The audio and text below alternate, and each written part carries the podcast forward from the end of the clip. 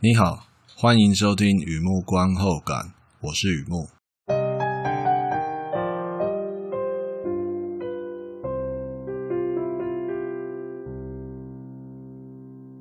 今天来分享一篇电视剧的观后感，《The Outsider》，二零二零年的电视剧《局外人》。这是一套恐怖的电视剧哦，恐怖剧。描述美国奥克拉荷马州有一名儿童被虐杀，警员安德森有过切身之痛，特别积极调查这件刑案。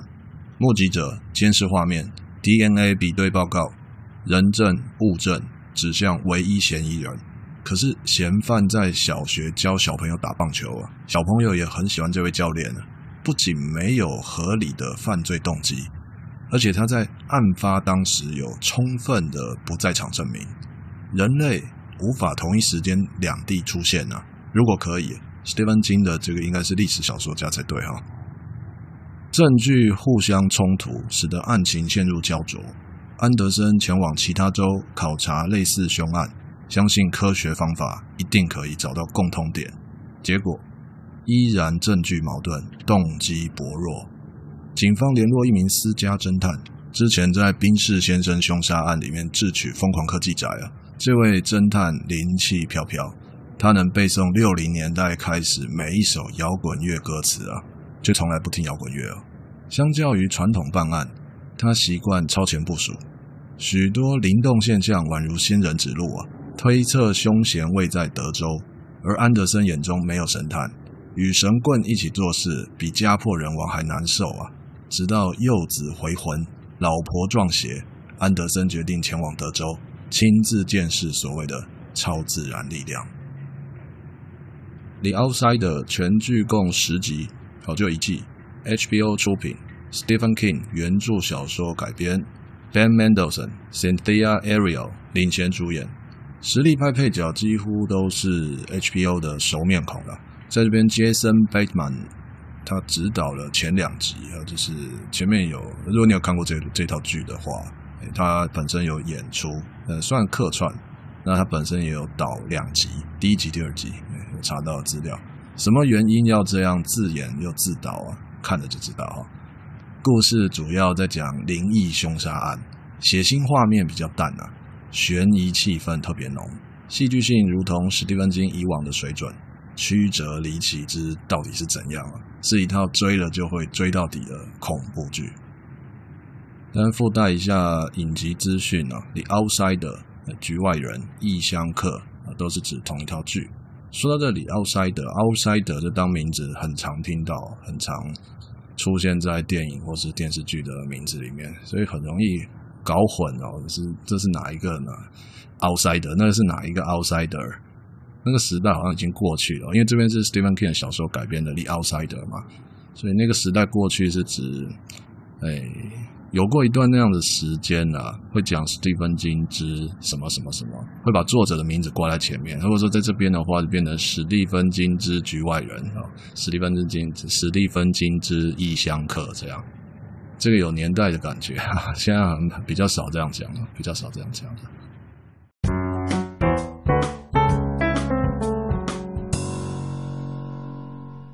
第二个部分，第二个阶段，一如往常啊，写下一些随笔啊，雨木观后感啊，看这个片让我想要哪些东西，带给我什么样的感触啊？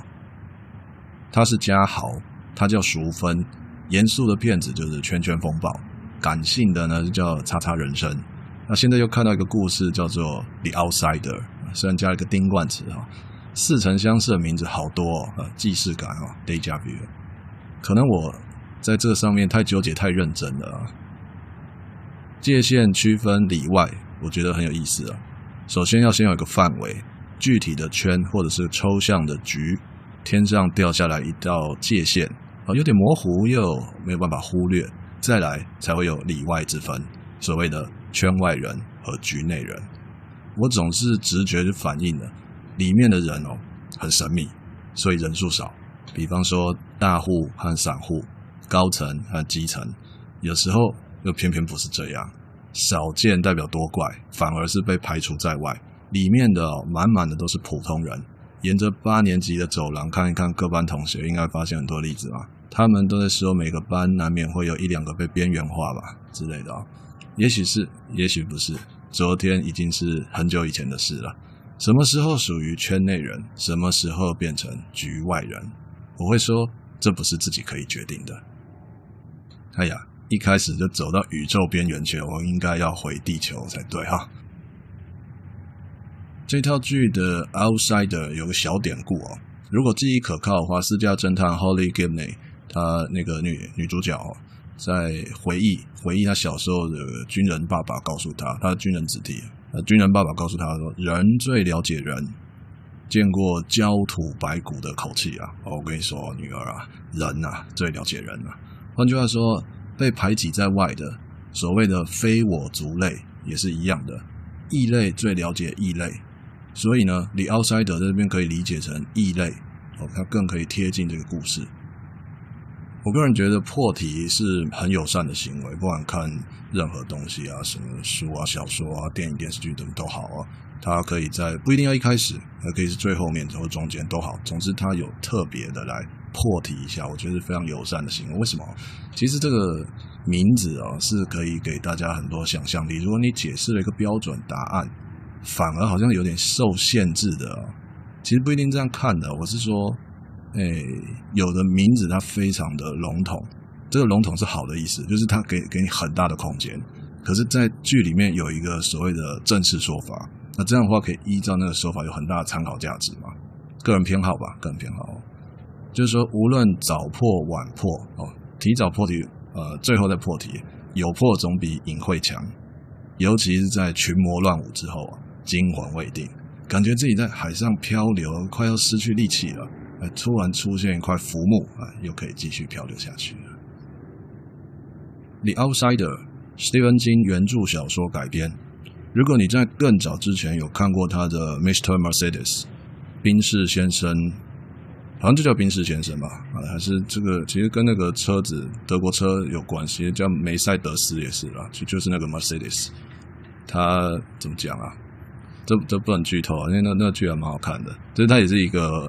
刑案，一个凶杀案啊，那那个也是史蒂芬金写的啦。哦，我这边有写出来，好，那就讲。我不是，我忘记我写，就有一个会上网的纳粹疯狂在那边虐杀市民，呃，疯狂科技宅，那很很很懂科技啊。那故事里面就有一个私家侦探 Holly Gibney，她非常的活跃，这个女侦探，她有灵异体质，气场很强啊。比起那个老顽固，就是宾士先生那套剧里面主角啊，是一个老顽固，一三五喝醉酒，二四六凹学生帮他上网查资料那种。她这个女侦探就显得特别活力充沛啊，也许太充沛了，应该什么都感觉得到啊。那就跑来这里啊，跑来《The Outsider》这套剧了，来一个友情客串，其实有点反客为主哦。他真的很抢戏，协助主角安德森调查神秘凶案，什么情况呢？快要过期的眼霜拿来擦脚的意思吗？还不是那个概念哦。其实不能说废物利用啊。同样的人物在这边换成有有换人演了，Cynthia Erivo，她的演出实在是令我印象深刻，而且佩服我。我其实这很恶心，就是我我想私底下小声说，可我在录录录音。我个人觉得他迟早他一定会拿电影大奖，他演得非常好，就是等。他讲在等一个更好的剧本，就得罪人，因为这剧本已经很棒了。他在等一个机会了，他等一个机会，他一定会。我我个人觉得，我个人觉得，再再讲一遍他的名字，Cynthia Erivo，印象深刻，而且佩服他的表演，超强记忆，超能感应，愿意解释无法解释的灵动现象，这是好心人啊。你知道有人就听不懂拉倒，那就磁场不同，那算了，就不信者恒信这样。他不是，他是慢慢跟你说。我个人觉得这种人物的成功啊，仰赖 Erivo 的荧幕魅力啊，他有一种执着。如果你刚好有看过他之前的就是 Harriet，比较典型在解放黑奴的时代的那个那个故事啊，他就演主角嘛，那种执着，他他这他会给角色一种。其实我个人，我个人现在讲这东西很敏感，我个人觉得黑人的。演艺工作者、电影工作者、影视工作者，知道黑人的特色就是有一种执着，而那个执着就是其他同人没有办法比得上的，就只有黑人做得到。所以，如果要看那种呃故事是在讲执着的话，如果是黑人做主角的话，那可看性是非常高的。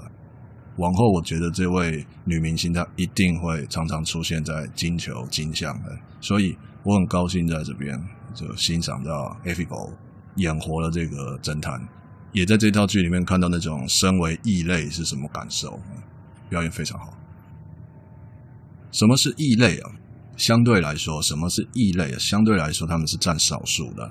像像这里的侦探，呃，Holly Gibney，还有这个神枪手警察，那就看这剧里面有一个有一个也是命运怪传的的的人物啊，Jack Hoskins，他在里面就是被附身的、被控制的、做暂时性、可能永久性的恶魔的仆人啊，Jack Hoskins。两个人物他都是典型的异类。侦探在这套剧里面，哦，女侦探的这套剧里面有一个露水情缘、啊，小细节的时候脑洞大开，这样讲已经有点隐晦，有点跳痛了、那就这样说好了。Gibney 在旅馆和她的男友推理这个凶案线索，当时应该还不能说男朋友了，是暧昧对象。那案情非常复杂嘛，也许推理要改的地方太多了，那就改天吧。可是人家就想要跟他亲热，结果被拒绝，那种求欢遭拒的状况啊。要说女生的矜持也好，办案的时候没有心情也好哦，反正一千个求欢遭拒的理由在这里都是非常正常的。不过我记得当时 Gibney 有一个怪怪的表情，怪怪的表情，他他就那种也不是说欲擒故纵啊，但是有点像公子且慢啊。人家还没有做好心理准备，那那那个那个表情，可是又包含了几分害怕和同情，所以他那个拒绝哦，里面有好几层，像蒙娜丽莎的拒绝一样，非常多层次，有点小挑逗的时刻，怎么会出现那样的表情呢？但是导演睡着了吗？我不知道，我不知道，就看到了，可能是通灵神探感受到的恋爱，跟一般人是不一样的。后来呀、啊，大队人马开车去德州，继续去办案。老练的警官就跟 Gibney 的男朋友同一台车，那老男人看到新恋情，难免就会八卦一下嘛，在那边说，呃，这个神探他的特异功能非常强大，强大到什么情况？第一次看到，初次见面哦，就可以看穿一个人的寿命，一个人的阳寿为何啊？虽然这只是开个玩笑啦，但却把人家吓魂飞魄散，你知道吗？因为他想起那天晚上被拒绝，让人家看穿他什么东西哦，至少有三秒钟是魂飞魄散的，以为自己交了一个死神女友。换句话说，我们观众应该会自动的前情提要嘛，就是当时求欢遭拒，一定是被看穿了什么，或者是将死之人之类的。假设我有阴阳眼，假设了，到底是天赋还是诅咒？在这一刻就非常清楚了，看到真心喜欢的人，同时也看着将死之人。与其说放纵情欲，不如想办法延续他的命运。哪有这么容易啊？说的好像慈悲为怀，可是真的要做，这人就不是神仙嘛。想到这里，我就开始可以体会那个 Gibney 的害怕和同情。知道很多东西，却被大家视为异类，只因为知道的东西。没有办法解释，甚至怪力乱神。Gibney 并没有双手交叉，依然愿意协助办案。说出来不是为了要证明你我之间谁对谁错，说出来是代表我们只是信仰不同，都是为了求真。一句话总是那么长，又有几个人可以读到最后“求真”这两个字呢？我不知道，但愿你可以。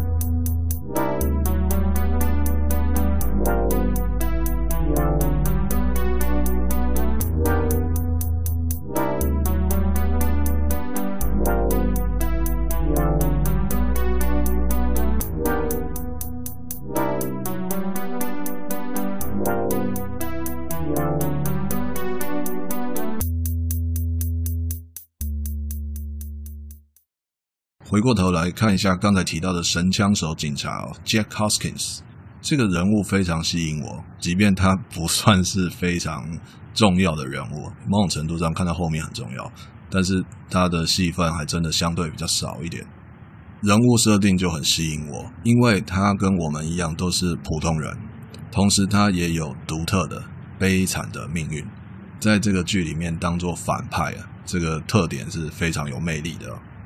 剧的后半段啊，后半部，他说十集的话，就后五集有带一下 Hoskins 的经历，天赋异禀，可以当狙击手，却因为心理评估被部队刷掉了。追本溯源，有关童年时代的阴影啊，那这种悲催就像身体里面的器官跟着自己一辈子了嘛。比较直线条、比较粗犷的外表，其实呢，空虚、寂寞、觉得冷。那讲的很直接的来说，就是会叫的狗不不会咬人啊，他有那种感觉啊，他自己心里面就是有阴影嘛，所以他整个。人的气质呈现出来，有一种不甘心，但他必须去掩饰、去压抑，所以就特别的凶了。凡人来不及同情他，恶魔抢先占据他。不知为何，我突然觉得这个安排非常的写实啊！邪魔在这里被形象化，Stephen King 嘛，附身哦、中邪之类的，效果特别好。话说回来，我们不怕邪魔，只怕趁虚而入。听起来好像存在有特定的时间点。要让人家有机会趁虚而入啊，好像免疫系统破底啊，邪魔等很久，终于等到那一刻啊！我不否认，只是我在旅途中看见的东西不太一样。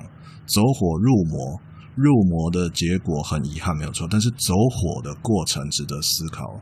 像这个神枪手 Hoskins，性格冲动，平日在局里面拽个二五八万的。诶，我前几天因为从小这是打个岔啦。从小一直听到这个人拽拽拽拽个二五八万，可是一直不知道什么意思。这是前几天朋友跟我讲的，我就顺道分享一下。我这很多事情很晚才知道啊，这是麻将金，你知道吗？麻将进来的，打麻将的目的就是为了要呃成功嘛，那就胡牌的意思啦。那可以说只差一张牌就成功了，我就赢了，就胡牌了，叫做听牌嘛，听一张。那那麻将里面有万筒条嘛，还有各各个字什么的。那在万字里面呢，他有二万、五万跟八万。这个人啊，他不只听一张，而他听三张，就来二万他也胡，来五万他也胡，来八万他也胡。那这就很拽啦，因为他可以躺着打啊，就这意思啊。二五八万是这来的啊啊，顺顺便分跟你可能知道了，就分享一下。其实哦，天晓得他在听什么牌，你知道？就这个人平时在警察局里面非常拽，可是没有人知道他在拽什么东西。小时候被妈妈看衰啊，后来长大以后又离婚，对离婚没有偏见啊，就是说他的呃生活非常的不如意啊。大概只有在打猎的时候，他有这个嗜好，会去山里面打猎。但在那个时候是最开心的，因为喜欢喜欢射击嘛。剧给的资讯大概就是这样，大致介绍一下这个人之前发生过什么事情。不过我有感觉，真正的阴影啊，是那个失格的狙击手，因为我觉得那种挫败啊，一伤就是好几年。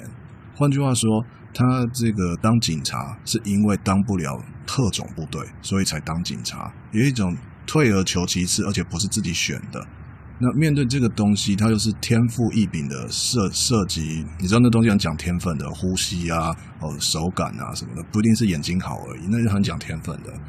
那这东西就是因为小时候的阴影，导致他会情绪不稳定，而这个在军方评估来说是不可以当狙击手的，你知道那是就是军方的东西。这件事情他在心里面逃避非常久，非常非常久，可以说一提就是很害怕。那你可能会看到他特别凶或什么，但这个在戏里面没有讲那么清楚啊，因为，这样讲下去变家庭伦理片了。如果说恶魔。懂得上网搜寻之类的啊，上网去找那些脆弱的丧尸在哪里啊？Jack Hoskins 这个名字肯定会出现在搜寻第一页，马上就被恶魔抓到了。这就是所谓的走火的过程了，然后就入魔了。如果你看过这套剧，Hoskins 的下场非常的凄凉凄惨，他有他的人物设定，连无奈都是被安排的。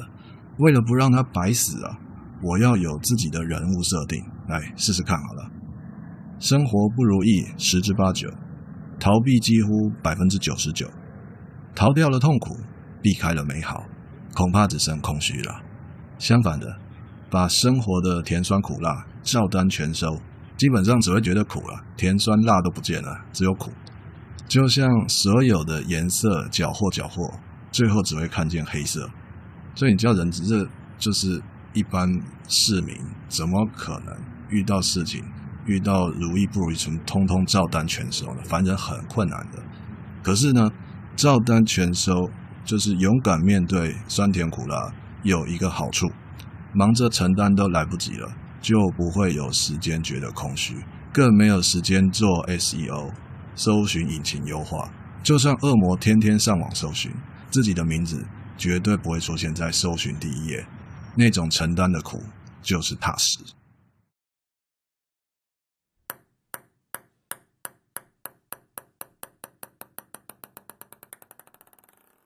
好的，介绍到这边，分享到这边，《The Outsider》二零二零年的电视剧《局外人》。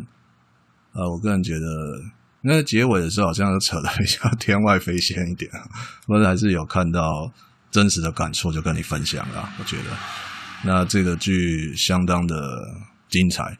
所谓精彩哦，就是它很有戏剧性，这是电视剧一定要有的嘛。可是再加上 Stephen King 这块金字招牌啊，确实好看，确实好看。演员啊、编剧啊、导演都非常好，是蛮值得，蛮值得。尤其是喜欢说恐怖是一个定调了，只是就说实质本质上比较偏惊悚、惊悚、悬疑、惊悚的。恐怖有啦有啦，我有我有的时候都不太会分了，你知道吗？因为就就不是那么小朋友了嘛，所以看一些都觉得还好。可是有的时候在讲要要平常心来讲，那是因为你已经开始，其实那很恐怖哎，那所以我才说它是恐怖电视剧啊。但是本质上就是悬疑惊悚比较比较多啦。